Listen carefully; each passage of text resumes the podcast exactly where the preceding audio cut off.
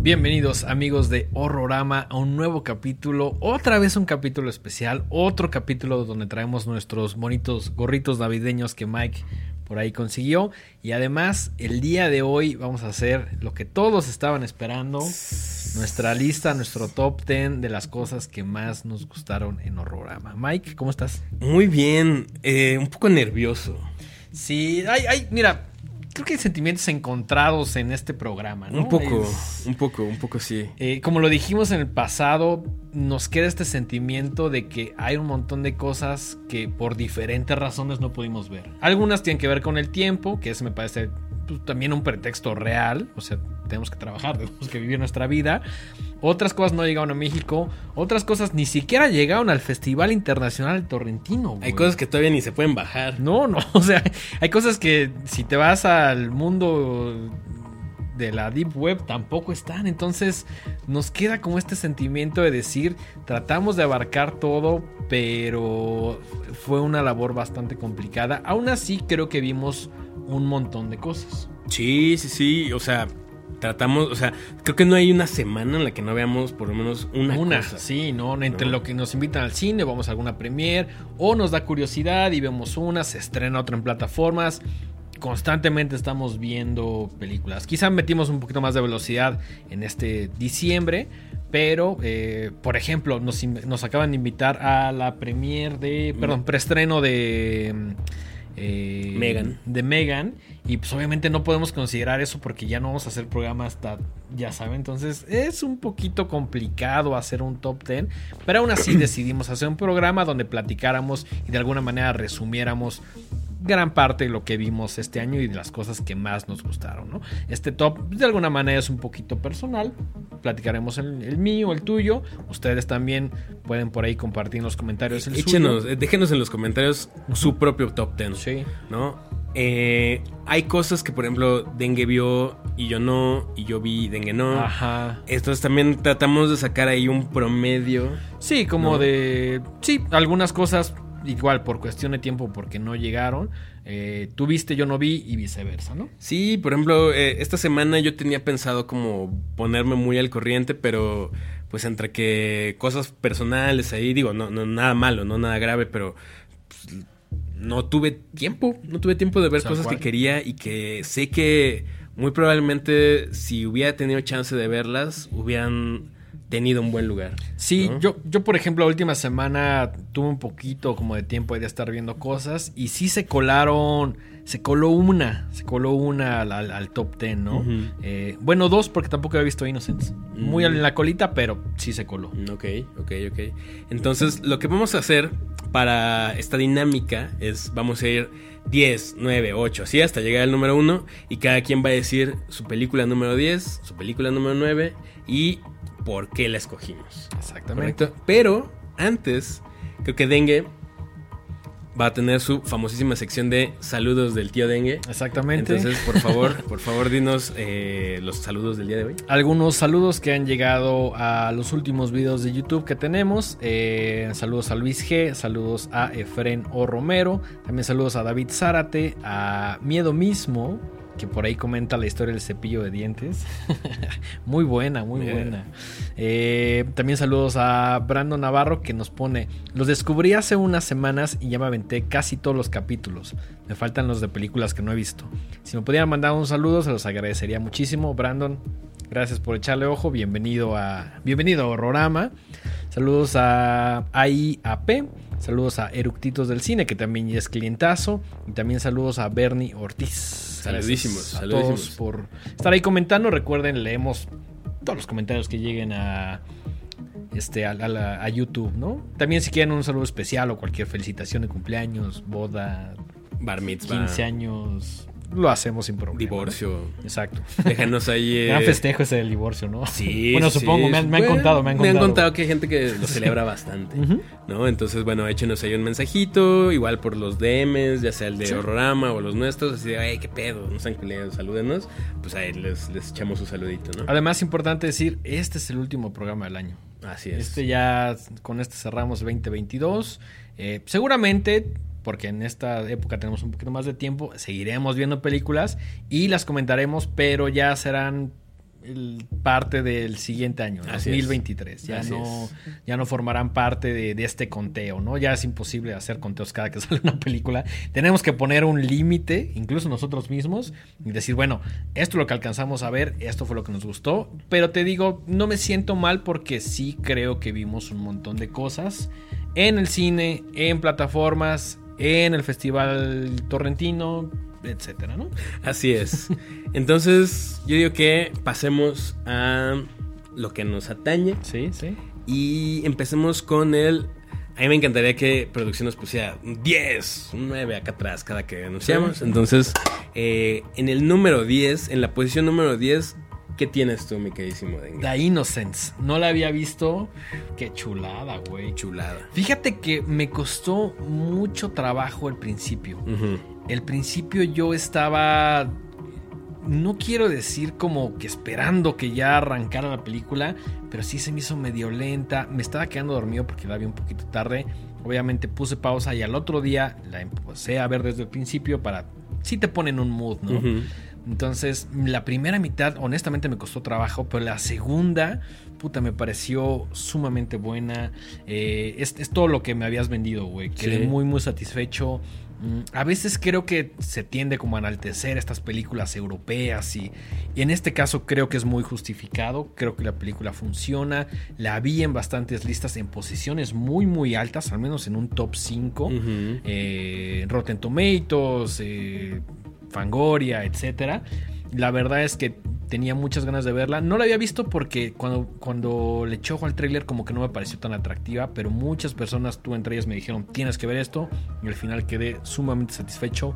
Me encantó Innocence, aunque sí requiere de que la veas un poquito descansado porque la película no tiene el, el ritmo más rápido, ¿no? Sí, no, no, no es precipitada, no es acción, no. así va, va tardando en Pero- construirse, en crear una atmósfera. Pero ajá, creo que también es muy intencional que la primera mitad sea bastante lenta, ¿no? Sí. Es un tema de construcción. Así es. Eh, The Innocence, que salió en febrero de este año, dirigida por Skill Bocht.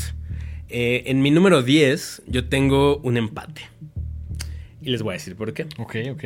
Eh, en el número 10, yo tengo la quinta entrega de la saga de Scream. Que me hizo muy feliz. Muy, güey.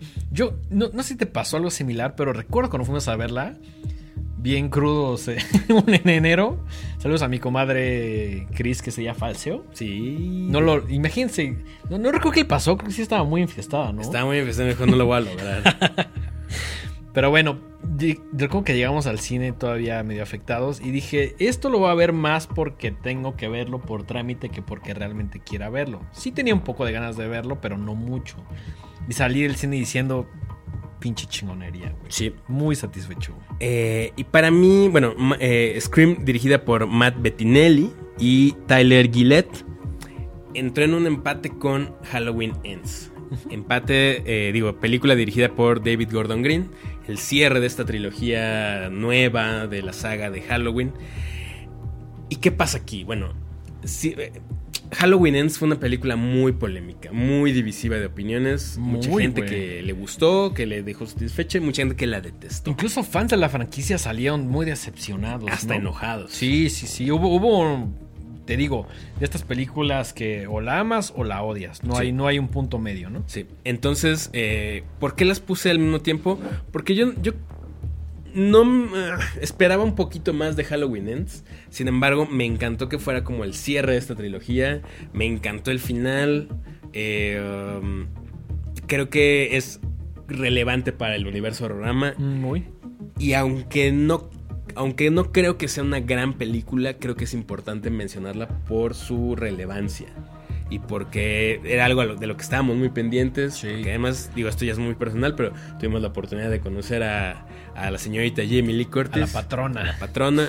Entonces, para mí, en el número 10 están empatadas Scream, que es el regreso de esta gran franquicia. Y ya se anunció el, estre- bueno, el estreno de Scream 6 para el próximo año. Exactamente. Entonces, por ahí tienes como la continuación de esta legendaria franquicia y el final de otra muy importante. Que por ahí ya salió un teaser y ver a Ghostface en Manhattan verlo en el metro únicamente me recordó a Jason Tex Manhattan. Sí, el trailer es muy. Bueno, el teaser es muy chido, ¿no? Porque aparte es como. Este Ghostface en el metro y un montón de cameos de otras franquicias como ahí. Sale un David Bowie por ahí Sí, muy sí, fino, sí. ¿no? Sale un Pinhead, por ahí sale un este. Un hombre lobo que yo creo que es como referencia a Peach Fuzz de Creep. Este. No, no, no, en el metro no recuerdo esa parte. sí. Entonces, bueno. Eh, eso es el número 10. Tu empate, tu empate. Ajá, mi empate. Perfecto. Eh, en el número 9, ¿qué tienes, Denguito? Tengo nada más y nada menos que Barbarian. Ah. La verdad es que fue un poquito complicado porque siento que quizá... Bueno, a ver, ¿estás de acuerdo conmigo que hacer este top 10 fue una labor titánica en el sentido no de ver las películas, porque vimos películas todo el año, sino el tema de decir, puta, ¿qué va primero? ¿Qué va después? ¿Qué...? Entonces, esos lugares que están tan pegaditos, tipo 9, 10, 7, 8 como consecutivos, siento que podrían ser un poquito intercambiables, porque Sí. esa, esa, esa decisión que tomas que dices, por poquito, Por por poquito po- me gustó más. por, por un tema de, ah, me gustó un poquito más, tenía esto, tenía el otro, el soundtrack, el guion, el, ya sabes, puede ser cualquier cosa, pero bueno, teníamos que hacerlo, ¿no? Sí. Entonces, Barbarian, el número 9, eh, solo había visto el póster, ya por ahí me la habías eh, recomendado, quedé también muy satisfecho, una historia bastante fresca que yo no esperaba, que es hasta cierto punto relacionable, eh, tiene por ahí su dosis de sangre, eh, su dosis como de misterio, eh, puta, hay, hay gente, conozco gente que la puso en un top 3, en un top 5, ¿no? En mi lista está, Está- en el número 4. Ok, bastante alto. ¿eh? Bastante alto. Entonces, eh, sí, Barbarian definitivamente de las apuestas más interesantes de este año. Como dice Dengue, una película fresca tanto en su historia como en su ejecución. Eh, grandes actuaciones, por ahí sale Justin Long haciéndolo increíble. La protagonista cuyo nombre no apunté aquí ahorita, que también carga toda la película. Bueno, al menos la primera mitad de la película recae sobre ella. Y definitivamente queremos ver mucho más de lo que va a ser Zack Krieger, Sí. eh, que es el director de esta película. Este es su de... Me parece que sí. Estoy casi seguro que es su debut. Esa información. Y que además fue una película que por fortuna encontramos en cines, ¿no? Que sí la trajeron. Sí. Eh, quizás no por tanto tiempo, quizás solo un par de dos, tres semanas más o menos, pero que sí tuvimos la oportunidad de ver en la pantalla grande y que nos dejó completamente satisfechos por la historia, por cómo se lleva, eh, bien por donde se le vea, ¿no? Un también muy fino, este, cómo está dividida la película, la primera y la segunda parte. Tiene un par de cosas ahí no tan llamativas. Ok. Creo que este es su gran. Pues eh, al menos es la que lo, colocó- la- lo coloca en un plano internacional, ¿no? que además es que, una que ya tiene película- nuestras miradas, ¿no? Sí, definitivamente, y que vamos a darle seguimiento a todo su trabajo. Y además Barbarian es una película que con muy poco presupuesto empezó como a colarse en, en salas de cine y como en este... Eso me encantó. Ujú. Eh, como que muy bajita la mano. Sí, Por ahí se pero fue el, el- colando, el- se el fue boca en boca Fue fue, mucho lo que boca en realmente boca. hizo que llegara a las salas de cine de México y otros países. A diferencia de otras películas que veías publicidad por todos lados y que no. No, no, no, no, no, no cumplían. Smile. No cumplieron tanto. No, No, no, no. Eh, Ni siquiera bo- llegaron a este top 10. Ah, en mi top no está. No, para nada. ¿Para qué? Eh, ¿pa' qué? Entonces, bueno, en, en- yo la, tú la tienes. Yo la tengo en el número 9. Ok, yo la tengo en el número 4. Perfecto. Ok. ¿Qué te parece si vamos con tu número 8? Mi número 8 es The Innocents, que ya hablamos de ella. No vale la pena seguir comentándola, pero como decía Dengue hace rato, bueno, aquí fue una decisión personal. Están muy diferentes, o sea, muy difícil integrarlas sí, esto. claro, claro. Se van a ir moviendo entre los números. ¿Tú qué tienes? Yo en mi número 8 tengo Halloween Ends. Eh, también lo que platicamos muy dividida. A mí la última media hora me hizo completamente feliz. Estaba emocionado. Y creo que también sumó mucho que por ahí la- nuestros amigos de Universal nos invitaron a las actividades. Tener enfrente a donde tengo la cámara a escasos metros a Jamie Lee Curtis, que en algún momento me vio a los ojos y sentí como, ya sabes, como cuando los religiosos dicen, el Señor me miró a los ojos así, la señora me miró a los ojos, estaba sumamente emocionado. Eh, creo que eso ayudó a, que estuviera en, una, en este top 10 y en una posición pues, en, un, número 8. ¿no? La experiencia que vivimos, la bien que la pasamos. Eh, sé que es una película que no encanta a muchas personas, pero creo que conmigo funcionó. Ok, perfecto. Eh, en el número 7 yo tengo esta película de Andrew Simmons llamada Resurrection. La comentamos hace poquito. Un thriller tejido muy finamente. Fíjate que es de esas cosas que me da coraje, que iba a ver esta semana y ya no lo logré, güey. Pues todavía tienes chance de... Sí, la, la, voy a ver, la voy a ver. Una actuación demoledora de parte de Rebecca Hall. Eh, una gran actuación también de Tim Roth.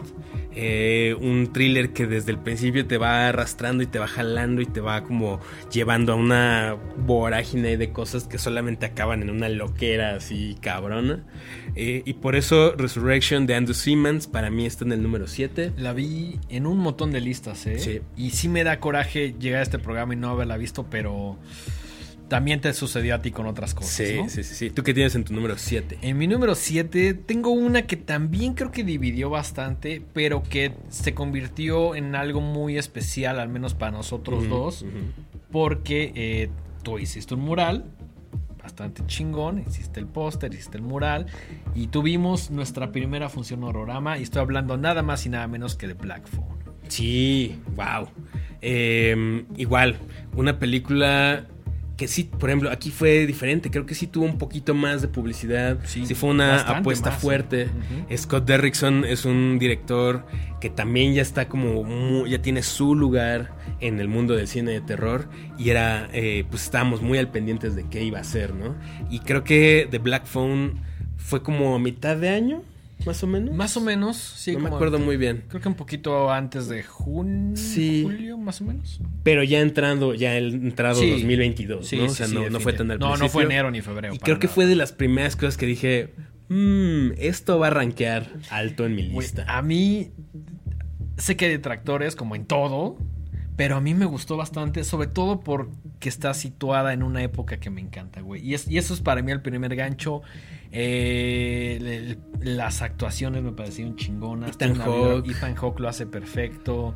Eh, este nuevo personaje la, la máscara de Sabini. Sí, El desarrollo de personaje de Grabber. Eh, yo salí sumamente satisfecho. Es una película que, a diferencia de otras, por ejemplo, a diferencia de Innocence, puedo ver prácticamente cualquier día, ¿no? ¿no? tengo que estar de cierto humor como... Por ejemplo, Innocence me encantó, está en mi top 10, está en la posición, la última.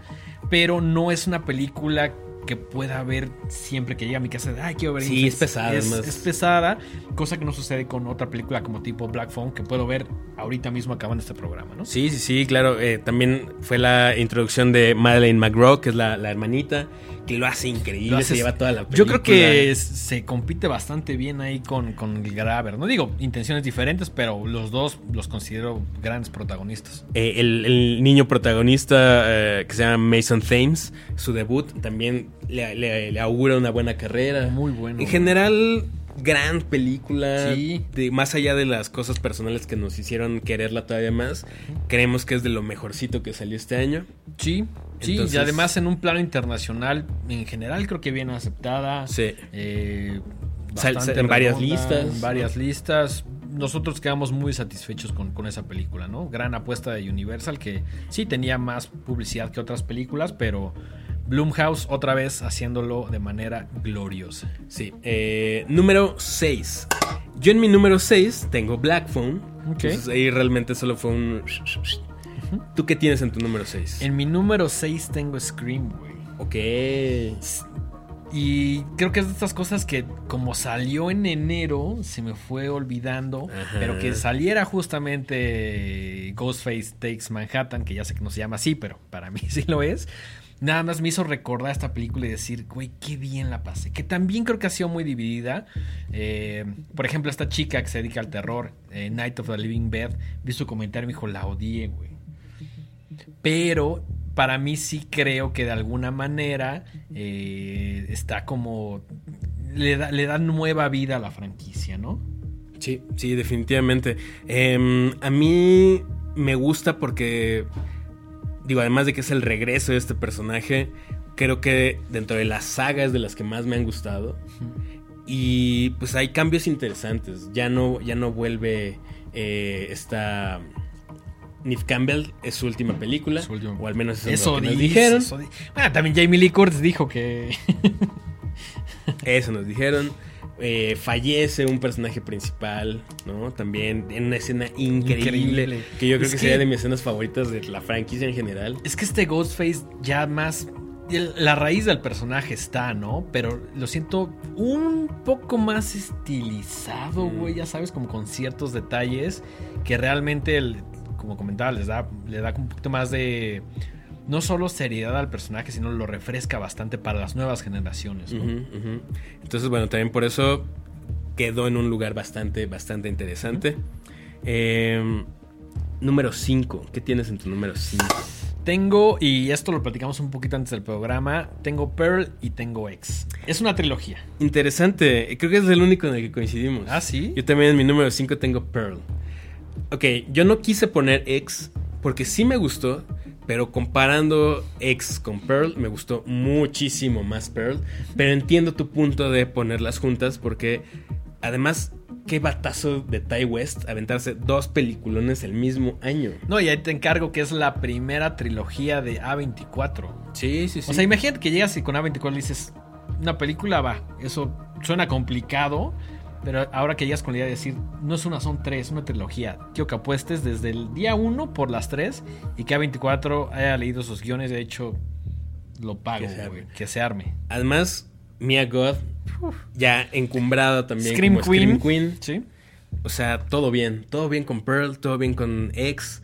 Estamos súper emocionados de ver la siguiente película que se estrena ya en 2023. se Todavía llama no, Maxine. no hay fecha. Por ahí subi- subimos el póster. Todavía no hay fecha de estreno, ¿verdad? No, sabemos si es principio o mitad. Yo creo que no va a tardar mucho. Yo creo que Yo va creo a ser va a el ser la primer primera cuarto. mitad, ajá. Sí, sí, definitivamente. Como para seguir con este Sí. impulso, con esta Sí. inercia que lleva Ty West. Que bueno, si tuviera yo que eh, escoger como de los mejores, o sea, darle un premio a los mejores directores del año, Ahí. Ty West estaría como ahí porque Definitivamente. Wow, ¿no? O sea, qué, qué, qué, qué chido tener una carrera bastante buena y aventarte en un solo año dos películas que rankearan tan alto. Que además, uno de los retos que yo me di cuenta poniéndome con los zapatos de Ty West es cómo haces una película tan diferente entre Pearl y entre X que a la vez se conectan y que tienen mucho que ver, que es una trilogía, pero que no es necesario que veas una para que disfrutes la otra, güey. Es, es un conjunto de cosas que digo, esto es un reto mayúsculo, güey. O sea, si tuviera que quedarme con una, no podría, güey. Por eso justamente decidí poner las dos, ¿no? Claro. Siendo parte de esta trilogía. X creo que me gusta más por motivos personales, por la década, por que es una mezcla entre Boogie Nights y Texas Chainsaw y varias cosas ahí personales. Pero cuando vi Pearl dije, esta película, si la tomamos por separado, me parece superior a, Claro. a X, ¿no? En, en cuanto a temáticas, en cuanto a cómo se ve, eh, recuperando esta, este, este cine dorado de, de cierta época, como de los 40, 50 de, de Hollywood. Eh, a pesar de que me gustó más X, sí considero Pearl superior. Sí, sí, sí. Y bueno, como les decía, ¿no? Pulgares arriba para Mia God. Súper, sí. eh, que interpreta tres papeles, ¿no? Interpreta a Pearl, interpreta a Maxine y pues eh, a, a Pearl de vieja también. ¿no? Entonces, bueno, todo bien, nos encantó Pearl y por eso está tan arriba en nuestro... Yo creo que eh, este año que tuvimos la oportunidad de ver las dos, Pearl ya no la vimos en cine porque creo que nadie la trajo, pero X sí tuvimos la oportunidad. Eh, creo que si comparas un poquito las dos, Pearl tuvo un poquito más de hype. Creo que Pearl gustó más. Sí. Y, y sí siento que para los próximos años, por medio de memes, por cierto, de por medio de un montón de cosas, sí se va a convertir en algo un poquito más relevante que X. No que X no lo sea, pero creo que la gente gustó más de Pearl. Sí, y eso también viene a complicar un poco las cosas para Ty West, porque Sí. dejó la vara muy arriba. Sí, o sea, Ma- Ma- pero ahí te va. Siento que Maxine también va a ser una joya, güey. Esperemos que Ahora sí, esperemos Vamos a que tener sí. que tomar no una decisión, sino dos, güey. Ya sabes. Eh, esto lo estoy diciendo antes de que acabe el 2022. Estoy seguro de que Maxine va a entrar en nuestra lista el próximo año. Marquen Ese las es- palabras de Dengue. Esa es mi predicción. Eh, te he puesto una coquita. Me late. va a suceder en los dos. Ojalá que sí. En los dos, güey. No solo en el mío, en los dos. Ojalá que sí, ojalá que sí. No, yo, yo quiero que sí. o Sí, sea, sí, como, que- como dices siempre, ¿no? Yo voy al cine esperando que las cosas me gusten, ¿no? Exactamente, exactamente. Entonces sí, yo también quisiera que decir, güey, qué gran trilogía, ¿no? En lugar de decir, ah, la 1 y la 2 están chidas, la La 3 ya no. No, o que suceda esto que, por ejemplo, digas, Ex no me gustó tanto, pero es gloriosa y Maxine. eh. Sí, exacto. O sea, ojalá solo vaya subiendo, ¿no? Ojalá, ojalá. buena, pero el buenísima. Y Maxine, Maxine, brutal. wow, ¿no? Eso es lo que queremos en nuestros Eso es lo que corazones. queremos. Sí, sí, sí, definitivamente. Eh, número 4. Número 4, número 4. ¿Qué, ¿Qué, tienes? tienes? Bueno, yo. Dale, dale, dale. Yo tengo Barbarian. Para mí ranqueó muy alto. O sea, Yo- ya está dentro de mi top 5. Sí, sí, sí. Yo, yo vi que, que conectaste mucho con esa película. Mm, eh, una parte la entiendo y otra como que quizá porque yo no conecté tanto como para ponerla en un puesto más arriba. Tiene mi número, mi número 9. Sí, ranquea. Pero cuéntame, ¿qué, qué fue todo eso que dijiste? Está en un, en un puesto muy alto de mi top 10. A mí me gusta cuando voy al cine y me siento a ver la película y este mundo se va desarrollando frente a mis ojos y que y no espero, no, no, no sé, no sé a dónde me va a llevar. Ok, Y te- te- te conforme va avanzando, voy diciendo, ok, ok, ok, ok. Y me acuerdo perfecto, esta la fui a ver con mi papá. Mi papá la quería ver, yo no la quería ver. Tú estabas un poco dudo. ¿Qué, qué sabías? ¿Qué sabías de la película antes de llegar? Vi el Sí. tráiler. Ok. Había visto un tráiler que no me llamó nada la atención. ¿Por qué? Porque pensé que iba a ser una historia genérica de morra en peligro y vato culero haciéndole cosas en una casa Sí, vieja. un, un slasher ahí. un slasher, promedio. thriller ahí promedio. El póster tampoco era el más atractivo del mundo. No. Y me acuerdo que cuando vi el tráiler y el póster dije, eh, creo que no. Sin embargo, mi papá me dijo, oye, quiero verla. Y yo, pues vamos a Ah, verla. sí. Vamos Siempre a nos gusta ir al cine. Siempre nos gusta ir al cine. Si mi papá paga más. Entonces eh, fuimos a verla. Nos sentamos. Y como que me empezó a atrapar, me empezó a atrapar. Esta película ya ya la, ya, la, ya la comentamos. Entonces, pues. Esa primera mitad donde cambia por completo la película, me acuerdo que volteé a ver a mi papá y mi papá me volteó a ver y me dijo, ¿qué pedo? Y yo así de, no sé. Es que la, la película es tan buena que crea eso, ¿no? To- todo lo que se propone lo logra, a mi gusto.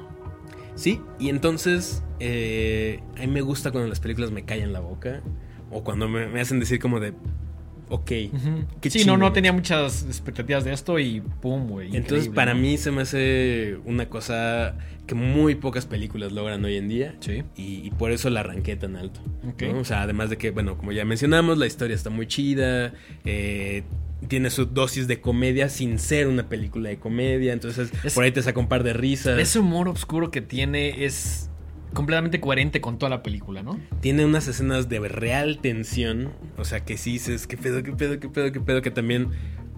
fal- o sea, no muy pocas lo logran, ¿no? Y si bien no es una película perfecta, por ahí el final me podría haber gustado un poquito más.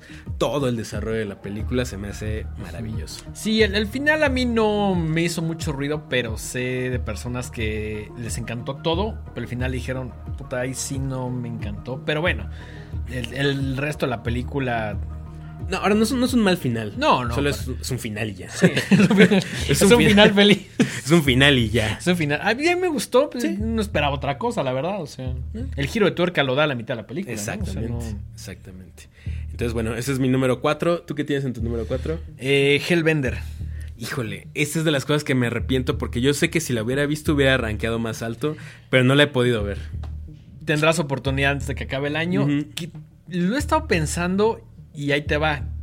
Con los N número de años que llevo a conocerte. Creo, no sé si te va a fascinar como a mí. Ok. Mm, preferiría que la vieras. Eh, a mí me encantó. Tien- es una película que no tiene tanto presupuesto. Es una película que sí ves cuáles son como las fallas. Algunas cosas que visualmente carecen ahí como de eh, buen gusto. Pero el espíritu de la película, la relación madre-hija. Este tema de que la chavita empieza como a descubrir el mundo, de que es una analogía de la adolescencia, de crecer, eh, de cómo llevan el tema de, de- esta como especie de, llamada Hellbenders, los poderes que tienen, el, tema de la relación madre-hija en, un sentido como de poder. Eh, quedé muy satisfecho cómo se ve la película, salvo esos como detalles ahí que ya comenté que a mí no me hicieron mucho ruido. Eh, también la vi en varias listas, rankeando bastante alto. En algunas listas es el número uno, la de Rotten Tomatoes es el número uno. Para mí no, pero pues, obviamente sí es un fabuloso número cuatro, ¿no? Así es, así es.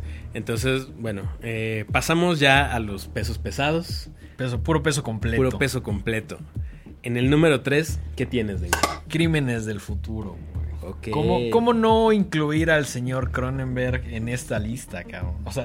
De hecho, por mucho tiempo estuvo en mi número uno. Sí, y, yo, hace rato espiando tu lista que llegaste al programa, como que yo dije, ay, caray, ya no es la número uno. No porque no quiera. Ahorita vamos a pasar a eso. Crímenes del futuro no solo marca el regreso triunfal y glorioso de uno de los mejores directores de la historia del cine, y de mis directores favoritos de la vida. Quizá el número uno de body horror si nos vamos a encasillar, ¿no? Pues sí, ya viéndolo muy así, muy cuadrado, sí. Eh, David Cronenberg vuelve después de unos años de ausencia. ¿Y de qué manera? ¿De qué manera? Ahora, ¿por qué no ranqueó en el número uno para mí? Bueno, porque al final del día, esta gran película es una suma y un repaso y una especie de remix, si lo quieres ver así, de toda su carrera. De acuerdo. Entonces es como esta obra culminante de décadas de hacer cine increíble y que toma ideas que ya había explorado de alguna manera en otras películas, que las remezcla y vuelve a hacer algo y narra una historia sumamente... Es como un autotributo también, ¿no? No me gustaría decirle autotributo porque siento que eso... Más bien siento que es como, como... un cuerpo de trabajo presentado de una manera así de, esto es lo que llevo toda mi vida haciendo, tengan esta película. Sí, y además agarra referencias de sus propias películas, diferentes recursos, haciendo algo completamente original. Sí, ¿no? No, no, no, es un remake de otras cosas no, que hemos visto. Trae un discurso increíble, tiene temas sumamente interesantes. Fabuloso es una película, de Cronenberg. Sí, es una película compleja, te, te exige estarle poniendo atención, te exige. Sí, o sea, es una película cerebral, es una película no quiero decir difícil, pero no es complaciente. recuerdo que la gente de Movie, muchas gracias, nos invitaron a verla eh, en un evento que también sumó mucho a la experiencia. Y tú y yo más o menos, siendo fans de Cronenberg y habiendo visto gran parte de la filmografía, eh, yo no la he visto toda, pero con lo principal, teníamos muchas ganas y cuando salimos como que parecía que había personas que no sabían a qué iban a ir, ¿no? O sea, como que se veía, se veía confundidas. Tú y yo salimos muy emocionados junto con Pele de la semana. Fuerte abrazo, hacía platicar y decir, güey, este pedo y güey, lo de la fly, bla, bla, y ya sabes. Y había gente que solo se había confundida. Es que eso es el efecto Cronenberg, ¿no? O sea, como que es, ah, ¿qué pedo? ¿Qué es esto? ¿Me gustó? ¿No me gustó? O sea... Esa es tu película. Esa es tu película, David. Ay, pues no sé. No sé. Entonces, eh, definitivamente tenía que estar en nuestro top 10. ¿no? Eh, tú la pusiste en un número 3. Número 3, número 3, eh, bastante alto. Quizá no la puse un poquito más arriba por este tema y quizá suene medio estúpido lo que voy a decir, pero no es una película que se me antoje ver tan seguido. Es que pesa. Es una película complicada, densa. que tiene un montón de ideas que hasta la fecha sigo pensando y eso creo que la puso, eso sí la colocó en un, puesto alto, ¿no? Pero el hecho de que no pueda regresar a ella tanto como quisiera, mm, no, le, no le dio un número uno o un número dos. Claro. Eh, en mi número tres tengo Bones and All de Luca Guadagnino. Ya eh, eh, tenemos un, debate en tiempo real en Twitter, así, entre gente que dice, sí, Dengue tiene razón, está horrible, y gente que dice, no, Mike tiene razón, está bien chida al final del día. La, película más dividida que, se ha visto en esta temporada, ¿no? Sí, definitivamente. A mí me encantó. A mí se me hizo una película sumamente efectiva, sumamente precisa, eh, con muchos elementos que me gustan, ¿no? O sea, es una historia de amor, pero también es una road movie. Eh, también tiene su coming of age. No le hagan caso a eh, fíjate que he estado pensando mucho en tus opiniones de la mejor manera. Eh, creo que sí hay cosas que en las que puede estar ceder un poquito más. sobre el, como el tema adolescente, el tema de que es para un público un poco más eh, joven.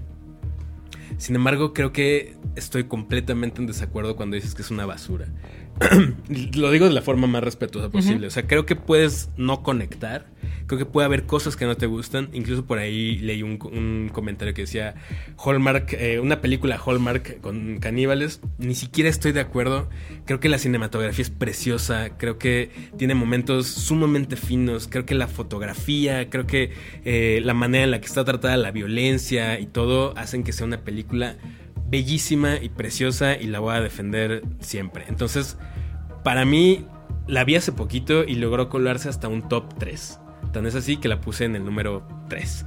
Eh, yo, igual, eh, como decían hace rato, estaba completamente eh, sesgado y iba con toda la intención de odiarla. Porque no me gustó lo que hizo Luca Guadagnino con Suspiria. Pero como también dije, me gusta cuando me cae en la boca y Bones and All me cayó en la boca y se me hizo de lo mejor que vi este año y me encantó. Creo que al final del día, si disfrutaste tanto la película, está poca madre. Sí. Creo que cumple su cometido.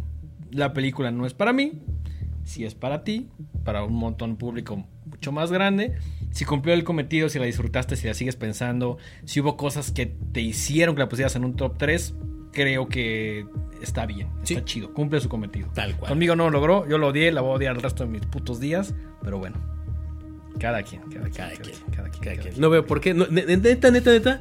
No entiendo el hate. Creo que, creo que estás, como se dice popularmente, montado en tu macho. Y te lo reconozco porque siempre has sido muy así como de, ah, no voy a odiar esto y lo voy a odiar bien cabrón nada más. lo, lo sigo y lo seguiré odiando y puedo sacar 500 motivos más. Ya, ya no vamos a discutir. Ya, hay un programa. Ya, hay un programa de eso. Y donde ya dije el punto principal donde la película se desmorona a pinches pedazos. Ven. Toda tu premisa de pronto llegas y a la mitad es como vamos a ser normales y son normales y todo, todo lo que te iban contado en la película de pronto se olvida. Creo que no, no, entendiste esa parte. no es vamos a ser normales. Sigamos con el top. Sí, mejor sigamos con el top. Pero bueno, Ok, en tu número 3. Número 3, Crimes of the ah, Future. Sí, que ya hablamos. Ajá. Número 3, eh, Bones Número 2. Número 2, en mi caso fue Crimes of the Future. Ok. Yo quería que estuviera en el número 1 por el amor enorme que le tengo a David Cronenberg. Sin embargo, como ya dije, creo que por los motivos por los cuales es una gran película, hay otras cosas que a mí me pesan mucho más para mi selección del número 1. De acuerdo. Eh, ¿Mi número 2? Número 2. Mi número 2 fue nada más y nada menos que lo más reciente de Jordan Peele. Nope. Eh, puta. Es, es, todo lo que quiero de una película, güey. Es, o sea, tiene ciencia ficción, tiene un poquito de terror, tiene referencias, tiene humor, eh, se ve chingona, eh, te da para una buena conversación que tuvimos con la gente ahí de Radio OVNI, con el doctor Huxon eh, con la voz dorada, con Betito. Eh, pueden checar ahí ese programa en el canal de Radio OVNI. Esa vez platicamos dos horas tendidas, desmenuzando lo más que podíamos de la película. Habla clara de, claramente este fenómeno ovni más contemporáneo, ya no como en esa visión del platillo volador, es algo mucho más complejo. Eh, yo salí de ahí diciendo, qué chingados, güey. O sea, me, me enamoró. A diferencia de otras películas, creo que esta la puedo ver cualquier día de la semana, ¿no? La he visto en el año unas cuatro veces más o menos, ¿no? Bueno, nos invitaron eh, la gente de Universal a verla, básicamente. Ah, sí es cierto, yo también la vi como tres veces. La vimos también después en la premiere en IMAX, la pudimos disfrutar. Luego también la vi en casa con este lanzamiento que, que estuvo en, en, DVD. Eh, cada vez que, la, que la veo me, me, encuentro con algo nuevo, ¿no? Una película muy fresca. Jordan Peele ya posicionándose como no que antes no estuviera, pero creo que ahora ya un nivel un poquito más alto. Eh, no, no, le tengo ningún pero a esta película, ¿no? Ok. Y finalmente, en el número uno, ¿qué tienes tú, ¿Qué tienes tú? Yo tengo Nope. Ok. Nope fue mi película favorita del año. Eh, creo que Jordan Peele está haciendo algo milagroso casi casi. está creando películas frescas, originales, con una calidad insuperable, con ideas novedosas, con incluso algún, su dosis de comentario social sin llegar a ser aleccionador. No, no, no tanto como las otras, ¿no? Que ese era mi principal miedo de... Sí, y que él ha dicho que se quiere ir despegando de eso, ¿no? O sea, ya lo toqué, ya lo hablé, siempre vas a tener como un, Sí, una parte importante en mi filmografía, pero no- mi, mi cine no es de eso. Claro. Yo quiero contar historias de cosas que a mí me llamen la atención, del mundo en general. sí, sí. Y creo que un director como Jordan Peele, con esta racha que lleva, con este gran hilo de películas que está haciendo, a diferencia de Cronenberg, que ya tiene una carrera larguísima, me, emociona mucho lo que va a hacer Jordan Peele en el futuro. Es que, es que es eso, ¿no? Ya llevamos tres películas increíbles, unas un poquito más que otras, ya depende del tema de cómo vayas conectando, pero ya no va a pasar indiferente ante nosotros y, en cierto público, ¿no? Y es así de, güey, ya solo quiero ver qué va a hacer Jordan Peele porque vamos a estar ahí en primera fila viéndolo, güey. Sí. sea, Y, y- y se ha ido superando a sí mismo, ¿no? Get Out, peliculón, Ujú. nominada al Oscar incluso. Oz, a mí me gusta. Bien. Bien, Bien, tiene ajá. sus cosas ahí, no, no es del agrado de la mayoría no de la es gente. Get Out. Pero no es mala. No, no, para nada, para nada. Y de repente Nope que llega y dijo, quítense que ahí les va. Y está en las mejores li- está en los mejores puestos de la, de la gran mayoría de listas. Eh, no sé, todo bien. Un, un espectáculo, ¿no? Un espectáculo, es eso, es... Incluso creo que es hasta una oda al cine, es una Sí, oda al sí, sí. espectáculo, es una película que la ves en pantalla grande y es majestuosa, es impresionante, es fastuosa, tiene un nivel de ojo así increíble, el diseño de producción es maravilloso, Todos los personajes son muy chidos. su dosis de humor Su también. dosis de humor, la música es finísima. eh, no, honestamente, cuando estábamos platicando la película, lejos de, de- los camaradas de Radio OVNI, estaba pensando en qué cosas no me habían gustado de la película y es como, pues, todo me gustó. Podría decir "Ah, un poquito larga, pero eso son nimiedades, ¿no? O sea, no. La película me parece brutal, ¿no? Sí, sí, sí. sí. Eh, con esto concluye mi top 10. Tú tienes en el número uno En el número uno, algo que ustedes van a decir, "No, es que eso no es una película, bla, bla. Para mí sí lo es, y es justamente The Viewing de Panos Cosmatos, que forma parte de este gabinete de curiosidades del Turo. Eh, Panos Cosmatos, hoy por hoy, es mi gallo, es todo lo que hace, me fascina todo, hasta esas cosas que nada más produce. Eh, estoy completamente enamorado. The Viewing me voló la cabeza, lo he visto como cuatro veces. Eh, llegué a mi casa, salimos casi casi a la fiesta. Un día después, después de la mole, llegué a mi casa a verlo y me voló la cabeza. Ese tema de jugar solo con los diálogos y de pronto tener como un madrazote. No, no sé si sea mejor o no que el resto de la lista, pero fue lo que más me gustó, con lo que más conecté y lo que más me voló la cabeza. Y siendo Panos Cosmatos es lo que más esperaba. Desde que sabía que iba a haber un corto, un mediometraje, como quieras llamarlo, dentro del gabinete, dije, esto me va a mamar. Y así fue. Sí, yo no incluí ningún episodio del gabinete porque pues justamente no, no las considero películas, son mediometrajes. Eh, pero definitivamente Panos Cosmatos es un jefe, nos encanta lo que hace, creo que adenga un poco más que a mí. Eh, pero definitivamente que hubiera un especial en Netflix de Guillermo del Toro con una selección finísima de directores. Con una, con una selección sobre todo no tan obvia, ¿no? No tan obvia, ¿no? Por ahí también ya hablamos de esto, ¿no? Pero el, el- a mí todavía me gustó, bueno, no, no más, pero casi igual que esta, eh, The Outside de Ana Lilia Mirpur, Sí, ¿no? Eh, que también merecen un lugar muy importante en nuestros conteos porque pues, es una miniserie enfocada al terror que vale muchísimo la pena.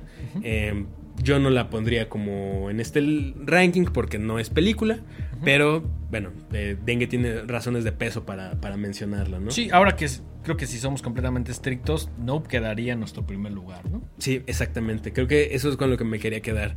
Nope es para nosotros, Nope es para Horrorama, la película número uno de 2022. Exactamente. Habrá Otras, habrá personas que digan, no, no me gustó tanto, sus motivos los tendrán, pónganlos en los comentarios, también pónganos cuál es su top 10. Pero si me dices cuál quieres ver saliendo ahorita, pues es Nope, ¿no? Sí, si ahorita me dijeras que pues, vamos a ver una de todas estas, Nope. ¿Qué póster comprarías? El de Nope. Sí, sí, sí, no sé. Eh, creo que fue un año bien difícil. Sí, fue... Oye, sí, ¿dó- dó- ¿dónde está mi póster de Black Phone? Ay, eh, ni yo tengo póster de Black Phone, imagínate. yo sé, yo sé, yo sé, te estoy chingando. Em, Este, sí, pues como dices, fue un año de grandes películas, gran año para el terror. Que creo que lo que está pasando es que cada año decimos fue un año- gran año para el terror. Pero está increíble. Por- no, y, y está poca madre, pero también creo que gracias al mundo de internet, a que ya llegan nuevas películas, ya tenemos un panorama un poquito más amplio, ¿no? Sí, tampoco Es- quiero que llegue el día en que digamos, híjole, este año fue un terrible año para el terror. No, y, y no, y no creo que pase porque hay tantas cosas de terror durante todo el año, por fortuna, que va a haber algo que nos guste. O sea, creo que estos conteos se vuelven cada vez más complicados conforme pasa el tiempo por la cantidad de películas, eh, porque no podemos siempre ver todo. Más allá de los números, eh, sí es de alguna manera como un esfuerzo por recapitular lo que más nos gustó en el año, teniendo en mente que hay cosas que no llegaron y que no van a llegar a, a los cines de México, ¿no? Sí, o que no hemos tenido chance de ver. También. sencillo, ¿no? O sea, por ejemplo, no, yo no pude ver Hellbender, ¿no? Que a ti te encantó. ajá, yo no pude ver eh, Resurrection. Fresh, Resurrection, Fresh, eh, películas que debo. este, Sí, o sea, y hubo un montón de películas que por tantito no, no llegaron, ¿no? O sea, eh, quería, quería ver este la que mencionaste en el programa, en programas anteriores. eh, We're all going to the World's Fair. Este, no vi Muy una buena. que se llama The Wounded Fawn. eh, Something in the Dirt. Sí, sí, que esa sí la vi, pero, o sea, está buena, pero no, no siento No que tanto, llegara. ajá. Por O sea, ejemplo, Men nos gustó bastante, nos pero gustó no bastante. Entonces, sí, sí creo que fue complicado hacer este programa, Sí. hacer este ranking. Eh, tarde o temprano teníamos que hacerlo. No fue como un deadline de las cosas que dices, no, no quiero hacer, no quiero hacer, no quiero hacer, por la complejidad que a nosotros nos representa, pero que tarde o temprano era como, bueno, ya tenemos que hacerlo, ¿no? Debe haber un corte del año, ¿no? Así es. Entonces, bueno, esperamos que hayan disfrutado muchísimo este año, este 2022, que sigan, que se lleven recomendaciones de cosas que nos gustaron, Sí. que, que por ahí tal vez nuestra opinión les haya hecho decir como, ah, ok, esta no la había considerado, pero ahora la quiero ver. Yo, yo creo ¿no? que es parte como de los objetivos del programa, ¿no? Que ustedes allá afuera digan, "Ah, esta no la había escuchado, pero suena interesante. O esta me quedé con ganas de verla y no la pude ver en el cine, la tengo que ver después en plataformas o en el Festival Internacional. Entonces, eh, creo que nos sentimos bastante satisfechos con que ustedes se lleven algo de este programa, ¿no? Y también nosotros nos llevamos cosas de ustedes. El otro Sí. día tuvimos chance de platicar con, con un eh, seguidor del programa que nos dijo, oigan, ¿ya vieron esta? Ah, ok, no, no la tenía en mi radar, güey, véanla, les va a gustar. Es que ¿no? es justo Entonces- esa, esa retroalimentación creo que está increíble. También nosotros con sus recomendaciones pues, aprendemos un montón. Tratamos obviamente de ver todo. Y pues, creo que resume un poquito las actividades que hacemos, que de pronto vamos a una convención, vamos a una mole, eh, vamos a un bazar de bandas y el platicar con ustedes, a lo mejor una función. eh, creo que eso es lo chingón, ¿no? A mí me encanta que alguien llegue y me diga, güey, ¿viste esto? Platicarlo, ¿no? ¿Cuál fue tu decepción del año? Que esperabas mucho y... Buena pregunta y me agarras un poco en curva, güey. Eh, no sé. A mí, en mi caso, fue Smile. Sí, sí, sí, también. Exacto, exacto, exacto. Eh, Smile, yo, yo vi lo emocionado que estabas por Smile. Yo también un poco, no tanto como tú. Pero Smile sí, a mi gusto, dejó mucho que desear por lo. Por los recursos que utiliza y cómo los quema, ¿no? Es específico el tema, los jump scares, puta, o sea. Es cansón, ¿no? Muy cansador. Es cansado, se vuelve aburrido, eh, la premisa no es tan buena. eh, eh, como lo mencionamos en el programa, yo no la disfruté mucho, me parece como un, un It Follows sin esa tensión, sin esa... no sé, no sé. Eh, me sorprende porque la vi en muchas listas como de lo mejor. Ah, Hubo mucha gente que le gustó. Sí, y está bien. O sea, al final del día no conectamos, pero eh, si por ahí eso sirve para que más gente le entre al género y sigamos ganando adeptos de la oscuridad, pues mejor, ¿no? Sí, creo que está increíble si es su introducción a un mundo mucho más grande de cosas que a nosotros nos parecen más interesantes. Creo que está increíble, es una buena puerta de entrada a un montón de cosas, ¿no? Entonces, a pesar de que no conectamos, de que no nos gustó, tiene su mérito, eh, tiene su objetivo y, como les comentaba, una puerta para que se adentren en cosas que nosotros consideramos pues, un poquito más chidas, más complejas, más lo que ustedes quieran. Sí. Eh, pues creo que con esto podemos ir cerrando el programa. Así que watch more horror movies. Watch more horror movies, amigos. Eh, seguimos viendo cosas que nos quedan pendientes. Igual y por ahí en enero nos echemos como un. Oigan, nos faltaron. Esto, esto es lo ultimito que nos faltó de 2022. el rezago de. El rezago. El a la cruda, ¿no? Así, Fe de ratas. Exactamente. Ya no cambiaremos el no, No, a menos. No, no. No creo. No, no. No, lo hubiéramos, ya lo hubiéramos visto. Sí, no. Y además, esa película que no vimos hubiera tenido tanto hype que es como tiene sí o sí que ver sí, claro. Pero sí hay cosas que tenemos ahí todavía pendientes. Sí, que tenemos mucha curiosidad de ver. Entonces, seguramente en enero por ahí haremos un programa de esto se quedó, pero también vale la pena. Pero considérenlo, 2022 ya no entra dentro de ningún conteo. Así es.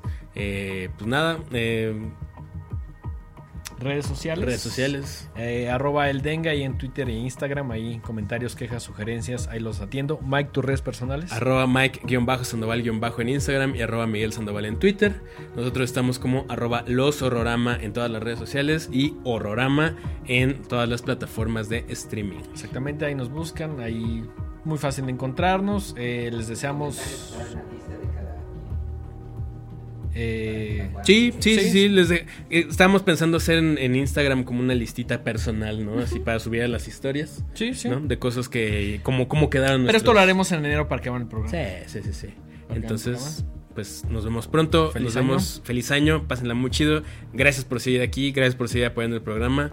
Cada vez somos más parte de la familia Horrorama. Suscríbanse para que estemos un chingo. Sí, sí, sí, recomienden, recomienden el show, eso es lo que más nos ayuda. Suscríbanse, denos likes, denos comentarios y no, también queremos no acabar el año sin agradecer a nuestra casa productora Podbox. Que, se han rifado ya más de un año. Sí, más de un año se han rifado. Y sin ellos este programa no sería posible. Para nada. Sería puro en vivo ahí Chaquetón. Chaquetón. no, gracias a la gente de Podbox, a todos los que colaboran como dice Mike, no sería posible este, este programa todas las semanas sin la gente de Podbox. Entonces, muchísimas gracias a todos los que hacen esto posible. Eh, gracias a ustedes por verlos, por confiarnos ahí sus oídos, por las recomendaciones, por un montón de cosas, por la comunidad que estamos intentando crear. Y pues, ¿algo más que quieras agregar? Pues nada, pásensela muy chido, cuídense mucho en estas fiestas. Hasta la próxima.